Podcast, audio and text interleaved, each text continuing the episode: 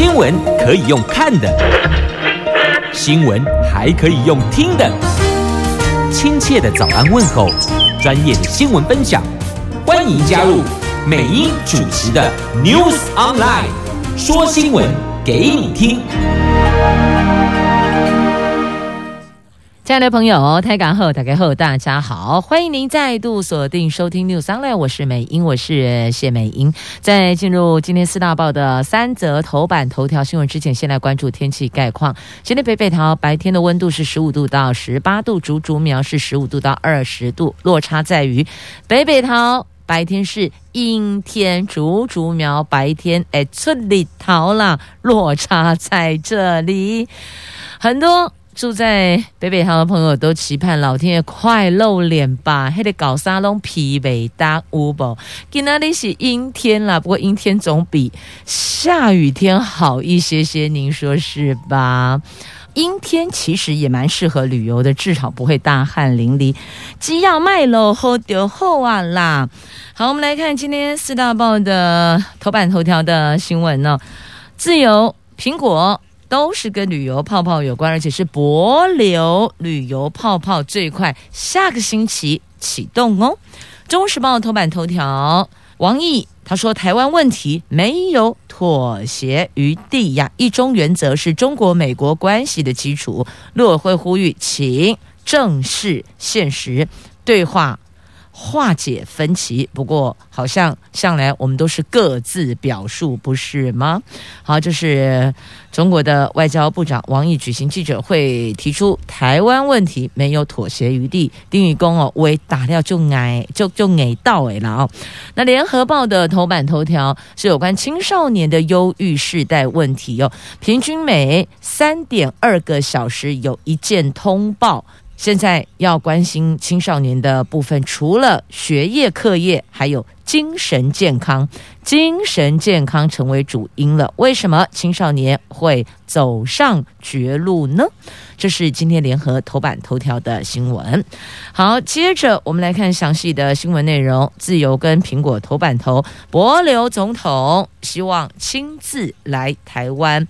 那台湾帛琉旅游泡泡双方免隔离，他说要来台湾宣布哦，分享博流岛屿的风光，同时希望我们能够先启动旅游泡泡。从免隔离做起哦，那宁采绿色通道开放两国的观光哦，那最快这个时间点下个礼拜会启动。那我们大家就想知道说，那过程我们的 SOP 拧出来了没？有的，我们拧裁剪三次，居家检疫五天，团费五天估计是八万块钱。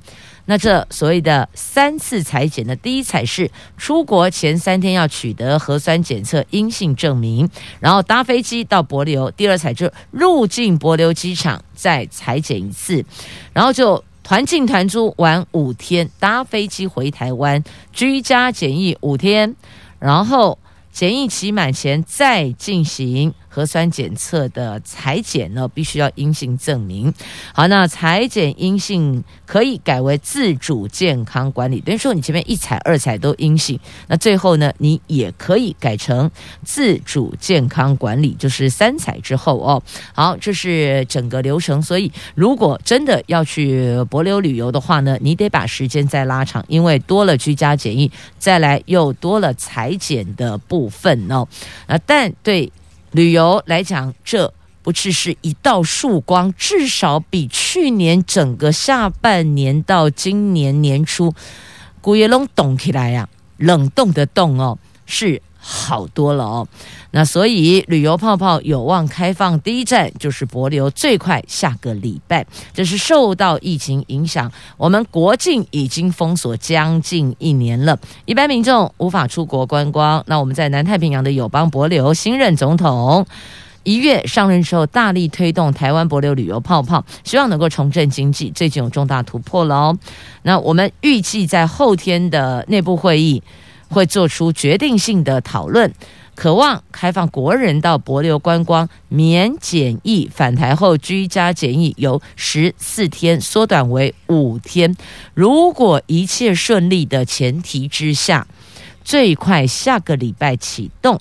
陈时中说，如果开放旅游泡泡，将优先采绿色通道的方式来进行。接着，我们继续来关注这个旅游泡泡哦，太开心了！最快下个礼拜可以启动，很多民众都说等好久，闷太久了。这样的一个旅游泡泡很心动，但是价格太贵了呢。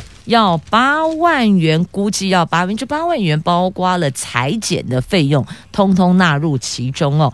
那么回国之后居家检疫的部分，请自行负责啦。好，那费用是八万，至少比之前完全不能够出国是好多了。但另外告诉您哦，它那细节，绿色通道细节到底第一怕、第二怕流程为何，双方这个部分还没有更确切的。共识等于说有这个方向，有这个想法，但是细节的部分还有待讨论，应该是这几天就会拍板定案。内部会议先讨论，那到底到他们的机场就入境博流，那是否还要再裁剪？因为在这里登机前就已经先做裁剪，而且重点是因为哦，我们跟博流都没有社区感染呢，我们算是相对安全的国家。就这一波疫情来讲哦，那既然都没有。社区感染的问题，那是否还要把规格拉得这么高？因为裁剪的过程也不是很舒服啊。如果曾经裁剪过的朋友就知道了哦，要三采。那有人就说，那入境博流是不是要裁裁剪？那也有人说，那如果一采二采都阴性，那回来台湾。是否还要再裁剪？有人也提出了哦，所以第一次的第一怕裁剪没有问题，大伙儿都觉得很重要。但第二次跟第三次就有不同的声音。那再来呢？居家检疫的时间本来我们都是入境都十四天嘛，那这个部分因为两国都没有社区感染，所以把它减为五天。有人说五天之后裁剪。然后再自主健康管理，所以您可能没算到那个自主健康管理的部分，等于就一采、二采、三采，三采是在回国后居家检疫结束以后做采检，然后还有一个自主健康管理。因此呢，如果如果您有规划要去帛琉旅游，希望能够搭上下个礼拜的第一班列车的话。那时间您得拉一下哦，有居家检疫，然后有这个出国旅游的五天，四夜居家检疫五天，那最后还有一个自主健康管理，所以你要把你自己个人的行程的时间先拉出来，先空下来。那启动之后呢，帛琉总统将访台湾，应该这么说吧，就是说下礼拜六第一班，如果一切顺利，哦一切顺利的情况之下，那下个星期一会启动旅游泡泡，最快下个礼拜六将有第一班航班。飞往帛琉，旅客游玩五天或是玩七天之后回来，而帛琉总统会数人也会搭乘这一班航班来台湾。为什么他不坐他的不搭他的空军一号呢？因为要表示两国关系友好，重启旅游泡泡，振兴两国的旅游经济。所以等于在帛琉眼中，台湾人也算是消费力、旅游力道相当惊人的，所以被锁定。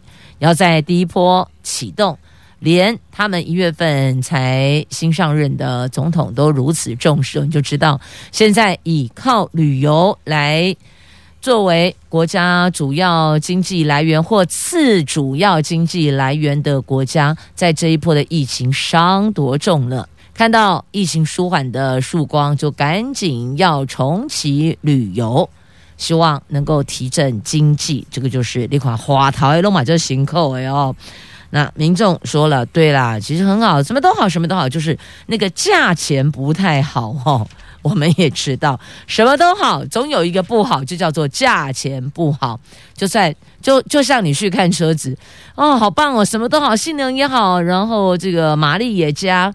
然后颜色啦、舒适度啦，你都觉得太好了。最后就一个不好，叫做价格不好，对不？总有一个不好，就是价格不好。那帛琉零确诊，星光医院派医护协助打疫苗，拼下个月底半数帛琉人接种。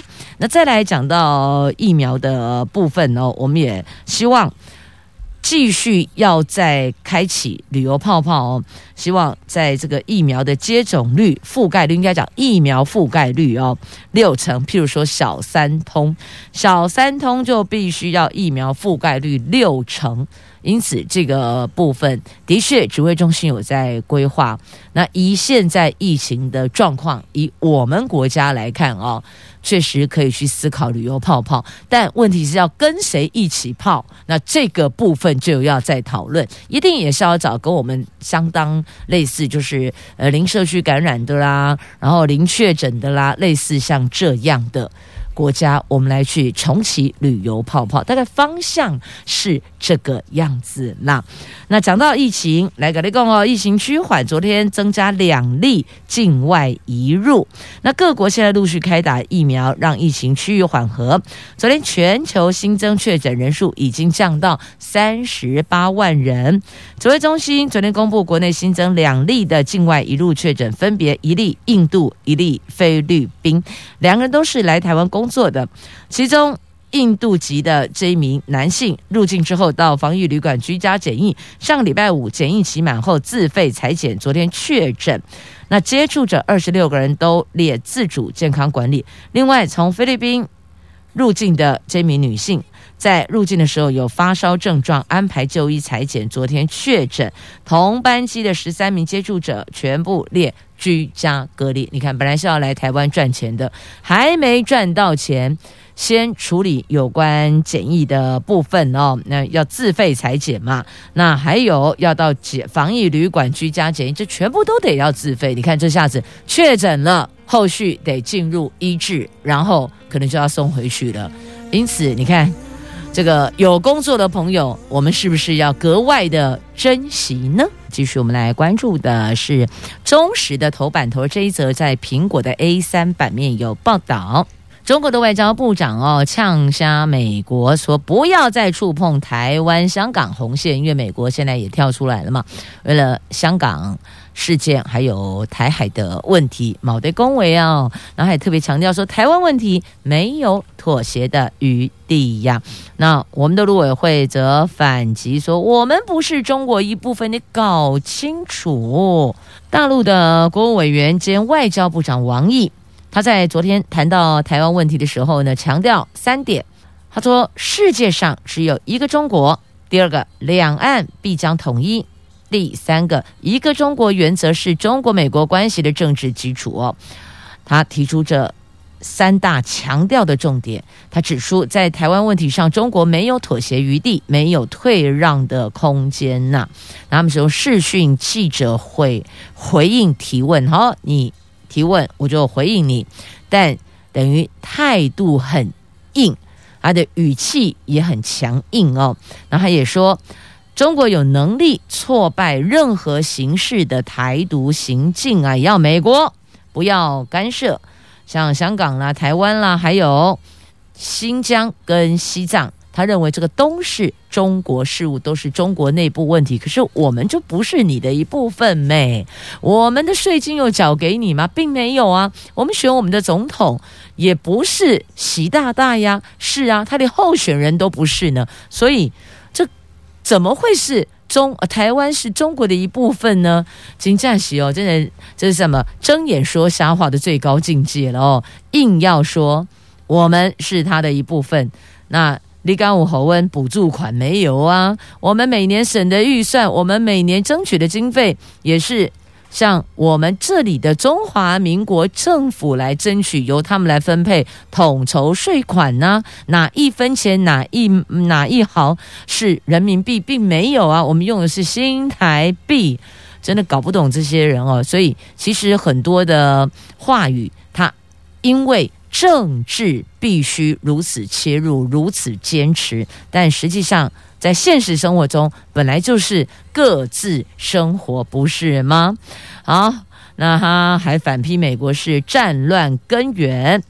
那再来讲到香港的部分呢，提到黎智英哦，他说这个拒绝然后让他回去啊，就是继续把他给关着。因此，外国媒体批哦，他们是推垮中港司法防火墙啊！你们这个样子，悍然的无视于司法。凌驾在司法之上。啊，我很想问呢，外国媒体，你们是第一天认识中国？他本来从以前到现在都这样，他没有改变过啊，始终如一的是他们，他们就是这么的蛮横，所以不要再有任何的期待的，这就是结果了。那也批评西方啊，就包括是美国啊，其他国家啊，他们在兴风作浪，他们在唯恐不乱，唯恐哪里不乱？唯恐南海不乱呐、好，这个是在中时的头版头条。那详细的内容你就自行翻阅。接着我们来关心青少年，人家青少年为什么在这个精神上面一直很郁结？为什么最后还有人要选择走上绝路？我们不都说了吗？青少年豆蔻年华，人生无限精彩美好。我们现在回过头去看，年轻人都觉得哇，生命如此灿烂，真好。但为什么沦为忧郁世代了呢？每三点二个小时一件自杀通报，哎。你看这个数字吓不吓人？一天二十四个小时，换句话说，一天有七点多件的通报，因为除二十四嘛，平均每三点二个小时，所以有七件多的通报。为什么会这样呢？因为青少年又不用去肩负经济的问题、养家的压力，通通没有啊，那怎么还会选择走上绝路呢？去年底哦，台大接连发生好几起的学生不幸事件，震惊社会。诶，最高学府台大内，那在三月五号，一名年仅二十二岁的女歌手也坠楼，年轻世代的心理健康问题再度受到关注。根据卫福部的统计哦，十五岁到二十四岁因为自杀死亡的人数已经连三年增加了。二零一九年，蓄意自我伤害就自杀，是十五到二十四岁族群的第二大死因。三十岁以下服用抗忧郁药物的人数也逐年的增加，从二零零九年的十点六万人增加到二零一九年的十六点二万人。忧郁症等。精神健康问题近年来成为了青少年走上绝路的主因之一呀。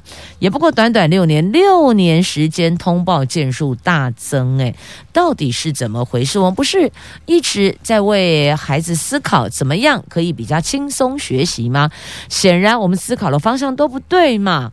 孩子们的情绪被升学考试牵着走，也担心无法符合家长的期待。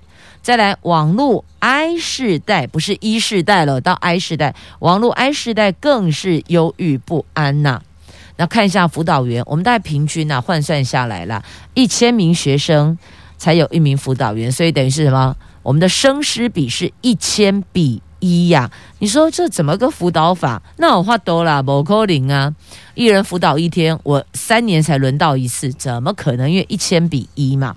那再来讲到情绪被升学考试牵着走，我们不是已经做了很多很多的改良，多元升学管道？为什么学生这个升学压力不减反增呢？以前我们那个年代，一试定江山，好像也没有这么这么。疲劳对吧？没有压力大到这个程度，至少以前在这一块走上绝路的人数数字没有像这几年来的攀升如此的骇人。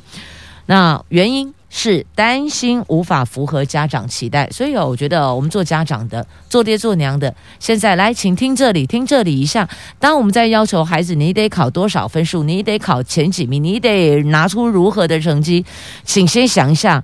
啊，你自己当年又考几分？对呀、啊，就是有些比较比较达观一点的孩子会这么回爸妈。啊，你觉得我英文考八十分考很低？那我想问你，你以前考几分？对呀、啊，你就被问，你就被问傻啦。你不不要说八十，你可能六十都考不到。所以应该给孩子鼓励鼓励。哇，你的表现比以前妈妈还要好哦，你的分数比以前爸爸考的还要高，给孩子一些信心嘛。人都是这样子啊，受到鼓励，你就会。很自主的，很愿意主动的在多下功夫，不都这样子吗？如果讲到哎，怎么那么笨呐、啊，才考八十分，你怎么考这么差？你这分数这样子，孩子怎么会有信心呢？我会觉得说啊，我这么努力了，我才考这样的分数，我是不是笨笨的？他反而会自我否定啊。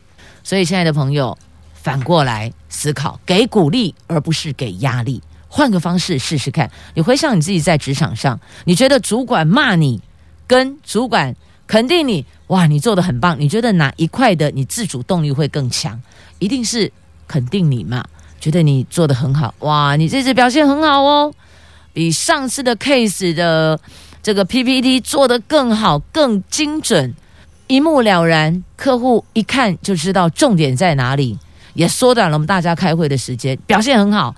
我觉得这一趴给你这样的一个鼓励之后，你下次会做得更好吗？还是说主管骂你说你这做什么东西呀、啊？什么就是 purpose 啊，跨龙谋啦，回去重做啦，丢脸丢死的！你这叫什么资深员工？你这叫什么科长？你觉得哪一种对你比较会有鼓励的作用？你会更愿意主动投注心力，而且不用人家盯你，你会自己专注在上面，当然是鼓励嘛。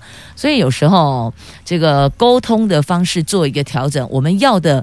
方向跟目标不变，没有改变，只是表达的方式做一个调整，试试看，下一次换这种方式。那反正也开学了，过不了多久就要第一次月考了。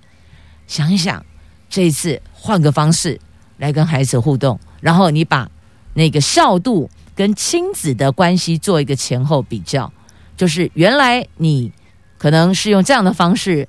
给孩子 push 的力量，要他多读书，然后现在调整成用鼓励的方式、肯定的方式，不管他考几分哦，不管他考几分，你都给他拍拍手，哇，你比上次进步了，哇，你比爸爸妈妈当年还要优秀，你比我们都还要强，类似用一些这个方法鼓励，但是不要鼓励的过头了哦，那个都不读书的你也不要鼓励他，这个鼓励要坐在有看到他愿意认真。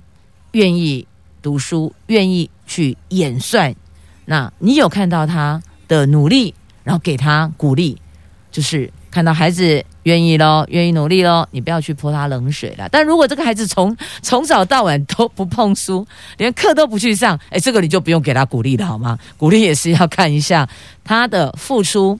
你要在他有付出的基准点上给他鼓励跟肯定，而不是没有付出还给他鼓励跟肯定，那反而会害了他。他会认为说都不劳而获啊，不劳可以有收获，不劳可以有获得了，不用付出可以有收获，这个是不对的哦。所以呢，鼓励看一下孩子在有付出的基准点上多给他肯定吧，少泼冷水。多给关怀跟肯定。继续，我们来关注《联合报》头版下方的新闻，来看美国的参议院，参议院通过一点九兆美元的纾困案呢，现场比数是五十比四十九位，你看看双方同意跟不同意的如此接近哦，差几票离异啦。那美国众议院九号预料将会过关哦，今天十八号，明天哦。以美国时间明天九号预料将会过关。拜登说，这个月每人发一千四百美元，这挑灯夜战呐、美国的参议院在三月六号调灯夜战，五十比四十九通过了，五十票比四十九票通过了一点九兆美元的新纾困法案。这总额一点九兆美元的美国新冠疫情纾困法案，六号。参院挑灯夜战，最后过关，两党立场非常的分明。由于参院修订版法案和众院先前通过的版本有差异，整套法案现在再回到众院，必须由众院批准参院版的法案后，再送交总统拜登签署生效。众院预料在九号会通过法案。拜登表示，在这个月三月一定。可以发放纾困金额，就等于是要拼这个三月份的时候就把钱发下去。这个是拜登上任之后的第一件重大经济法案，将持续提供美国人每个星期三百美元的失业救济，一直到九月六号。很多人将直接收到一千四百美元的纾困款支票。那联邦政府将提供各州和地方政府三千五百亿美元，用在疫苗分发经费，还有扩大儿童税收抵免以及其他的援助。那疫情爆发以来呢，美国国会已经通过了好几轮的纾困法案了。包括了去年十二月获得两党广泛支持的九千亿美元纾困计划。那拜登这项一点九兆美元的纾困法案被共和党认为金额太高，连民主党都有人担心会接二连三撒钱纾困，造成经济过热啊，他们很怕这一点哦。那现在，因为在参院过了，预料众院应该也是会过关，所以这一点九亿美元很快就会发到美国民众的手上了。好，那么讲到参院、众院，讲到行政团队哦，这女力崛崛起的现在哦，当下呢，发现台湾女阁员的比率确实偏低耶，联合国大赞。女领袖防疫亮眼，但是世界经济论坛指女性在决策圈并没有充分代表，所以你看，今天三月八号三八妇幼节，以前讲妇女节了，但是呃后来好像把一些节日并在一起啊，叫三八三月八号妇女节，哎没有，四月份才是妇幼节。好了好了，来回来回来倒带倒带啊，好妇女节，那三月八号总要关心一下女生嘛，所以看一下，你看全球最有影响力的五个女生，梅克尔。还有加拉德，他是央行欧洲的央行总裁哦，这类话术也跟当，当然很有影响力啦。再来第三名是贺锦丽，美国的副总统，因为刚宣誓就职的副总统哦。那第四个是范德赖恩，是欧盟执委会的主席。第五个是基金会的主席，是梅琳达盖兹，好，就是世界最大私人慈善基金会比尔跟梅琳达盖兹基金会的共同主席。好，都是一了哦。那梅克尔是谁？梅克尔是德国总理啊。啊，这是全球最有影响力的五个女人。那再来看一下我们台湾的女性阁员，就不管是小内阁啦，还是大内阁啦，你看女性阁员的比率，普遍来讲算是偏低的哦。而且在民间企业界呢，到目前为止还是比较大多数，比较大部分。主管级的、决策级的还是男性居多，不是完全没有，但比重上来讲的话，还是的确男性多了一些些呀。那其实告诉你，这个女生哦，女生跟男生有一点那个先天可能是性格上的差异哦，女生会比较多一点点耐性。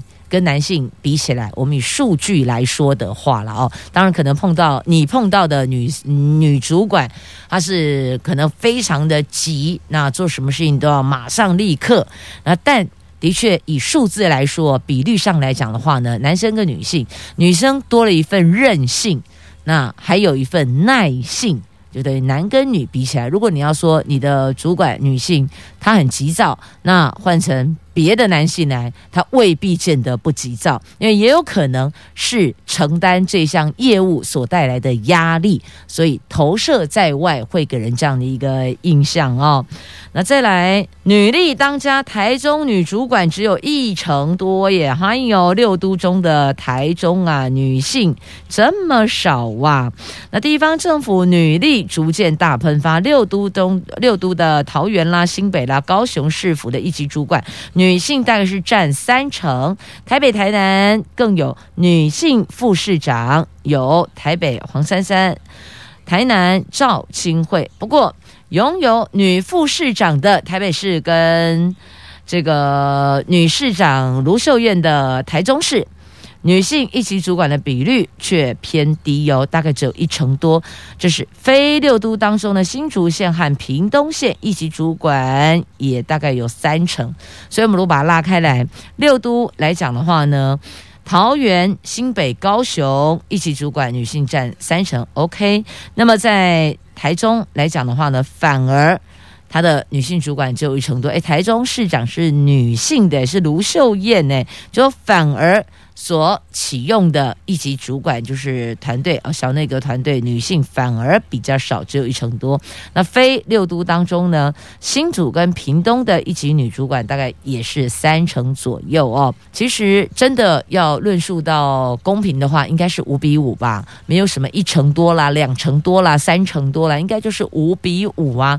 如果府内府外有三十四个局处，那就应该是各十七个啊。但以现在来讲，我们都是能力论英雄，有能力的就可以坐这个位置，他要承担那个责任嘛，所以性别反而被放到一边去了哦。性别不重要，能力才是最关键的。但因为今天三月八号嘛，好歹总是要检视一下，关心一下女性朋友。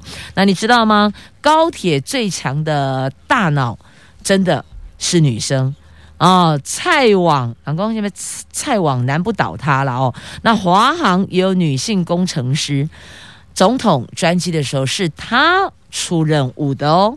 好，那还有公务的部分，工程的区块哦，也是由女性的主管，修公路、冲第一线、监工也护蟹，蟹是这个大闸蟹的蟹，螃蟹的蟹哦。就这女生呢，很强很威。要修马路的时候，修公路的时候，她冲第一线，我来，我来，我来，哎，不怕烈日当空哦，这个艳阳高照，就是抢在第一线。然后监工也护蟹，就一边监工一边也要保护当地的自然生态，大概是这个意思哦。所以你看，女性朋友是不是多了一份细心？我刚刚只有讲到什么韧性、耐性，来加一个细心啊。今天三月八号，女性朋友佳节愉快啦！好，来先送上啊，这个国际大头条啊，叙利亚的地雷爆炸造成十八人死亡啊。那缅甸军政府又。伤了盟军的两名干部，看来他们这的驳火跟对峙哦，现阶段来讲很难能够达成协议，看来这个动荡还有续集呀。好，那接着焦点回到国内了，来看《中时报》头版下方的新闻，这个叫做回顾哦，所以你看这年头多可怕哦，以前是什么有图有真相，现在连影片都帮你保存得好好的。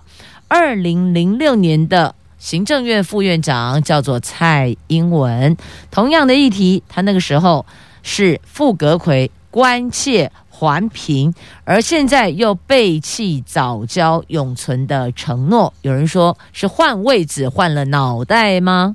的确是，真的是。换了位子。今天是国家领导人，他要着眼的是。国家的经济命脉，所以环保议题是不是因为这个样子晾到一旁去了呢？我们来看中时头版下方的报道，这真爱早教公投联署人数上看六十万，经济与环保到底孰轻孰重啊？让蔡政府是高度紧张。尽管民进党在也是高喊环保，但蔡英文在两千零六年担任行政院副院长的时候，就曾经因为关切环评委员引发了轩然大波。那二零一六年执政到现在，即使被环保团体质疑他背弃早交承诺，也决议要推动三阶案。显然，比起环保，蔡英文更重视的是经济发展。那珍爱早交和反莱猪，还有公投榜大选、重启核四等这几大公投是来势汹汹。为了化解八月二十八号公投日成为民进党的倒阁危机，这个府院党从总统府发言人张敦涵、行政院发言人罗秉成、民进党副秘书长林非凡都把这次事件定调为藻礁保育和灭煤、降空污、能源转型工作的环保思维的选择，企图要移转经济与环保争议的事实啊！而现在不争的现状就是，你如果在这个位置。要去盖三阶，那势必会冲击跟影响到藻礁。那所以，我们是要换地方护藻礁呢，还是要在现在这个位置力拼三阶工程，藻礁放一旁呢？有人说换地方至少要在延后十年的时间，那还不到那个时候，台湾就会缺电了。所以要把它拉进来，变成另外一项企业的问题。因为你要知道，没电，没电呐、我们是跟他无米汤煮饭呢，无电，你要这些企业厂家如何生产，如何交单呢？这也是一个问题。那大热天没有冷气，你受得了吗？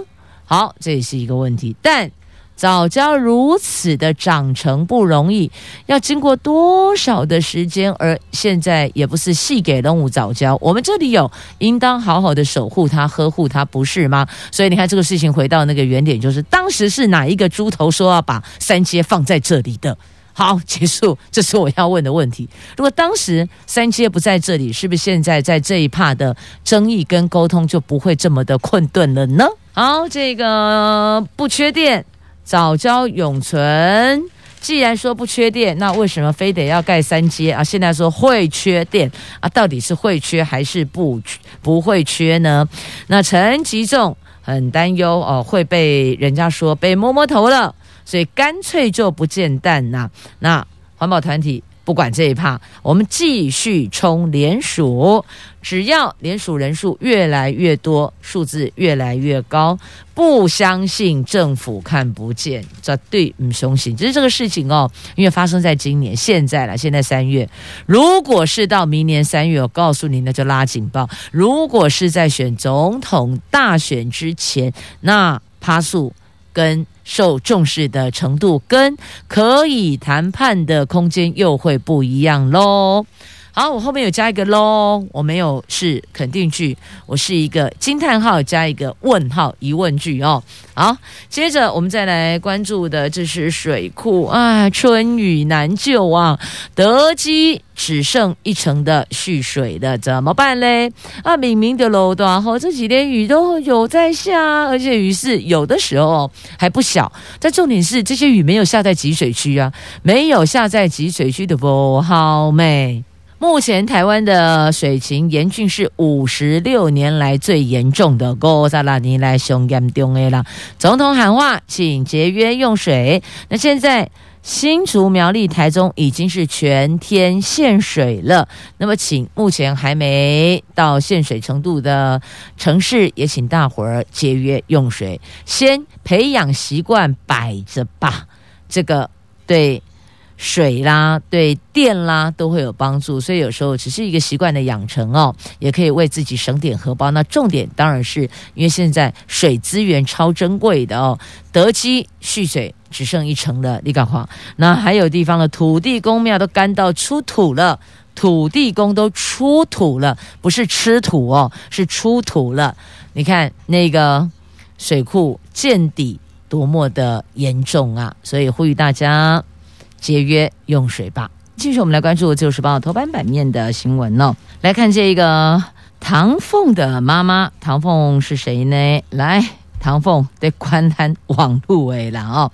好，来，唐凤是我们的政务委员。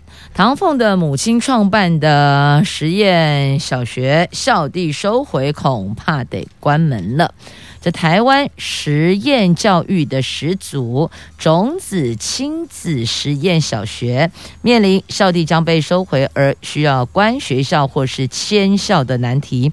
新北市乌来区民代呃，新北市乌来区的区民代表会建议新北市府在二零二二年七月底的校地租约期满之后，收回校地，改作原住民文化园区。对此，新北市教育局长张明文说，会协助校方跟地方人士沟通，努力让学校可以留下来。现在是因为地方需呃的声音需要。把它给收回来，改成原民园区了。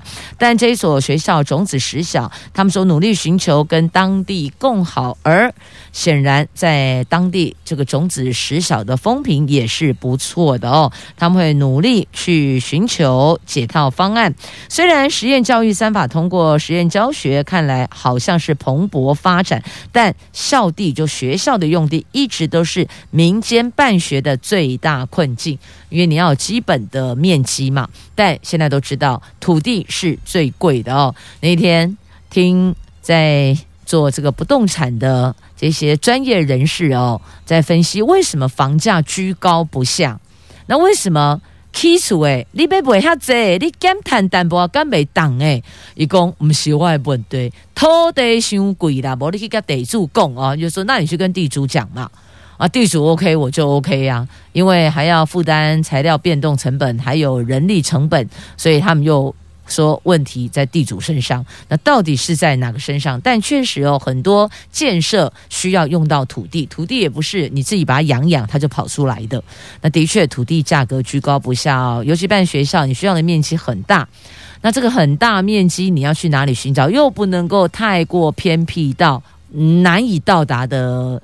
地点，所以呢，这个。土地的压力确实很大哦。那现在教育局只能够说，我站在中间，双方沟通，希望能够共好共存呐、好，再来这个恐怕很难共好共存呢。夫妻俩应该讲离异夫妻俩哦，为了房屋的产权无法达成共识，竟然起了口角，还开了枪。问题是你哪里来的枪啊？台湾并不是可以合法买卖枪支，不是吗？那令两个人更闷，有两位来劝架的朋友还因此中弹身亡。你搞看，这公心变属住啊啦！这离一名罹患癌症的男子，那他和前妻因为感情，因为房屋产权的纠纷，昨天呢就相约谈判。结果谈判无法达成共识，这过程当中一度火爆。接着这一名男子竟然就拔枪哦，就把枪掏出来了。那在现场劝架的另外两个人啊，不要这样子啦，就莫名其妙他们就中枪身亡了哦，就开了十枪逃逸呀。那前妻的两名朋友因此送医不治。好，再继续《自由时报》头版还有这一则图文哦，这恭喜泰山，因为他们好不容易写下队史上的第一座冠军呐、来十年磨一剑，恭喜泰山高中。那带领泰山高中十年的教练廖文斌，昨天看到本来哦是这个落后，后面看这状况啊，没当哎，输十三分哎，十三分哎。他不断的告诉子弟兵不要放弃，连续两战上演大逆转，最后太霸气了，这个是逆转胜，惊天神逆转。有人说这个叫做“哈惊天动地神逆转”，拿下了首座的冠军呐、啊，恭喜恭喜！那再来还有这个是淡水啊，淡水工商。两度丰厚啊，也要恭喜恭喜！好，到这，头版全部的新闻都带您聚焦了。那么接着要来聊的，就是我从来都不知道啊，原来吃姜母鸭外带的不是姜母鸭，外带打包的是老板的女儿。有某位副分局长，而且是直辖市的副分局长，因此被拔关了，记两大过，改任民防管制中心的专员呐、你在值班执勤的时候，竟然把人带回警局里过夜，还被同仁给撞见了，这不上报怎么可能呢？马上上报分局长，立刻调监视器，然后去查查。果不其然，画面会说话，真的带回来了。所以这也是闻所未闻的哦。你有听过吗？吃姜母鸭。然后你说要外带，外带的不是姜母鸭，外带的是老板的女儿，这真的是怪了哦！